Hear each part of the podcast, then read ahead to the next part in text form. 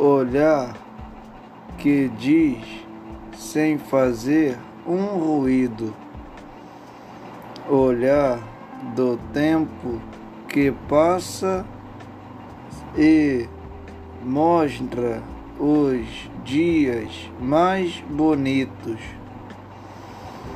olhar do homem que sente o mundo com um leve toque da alma,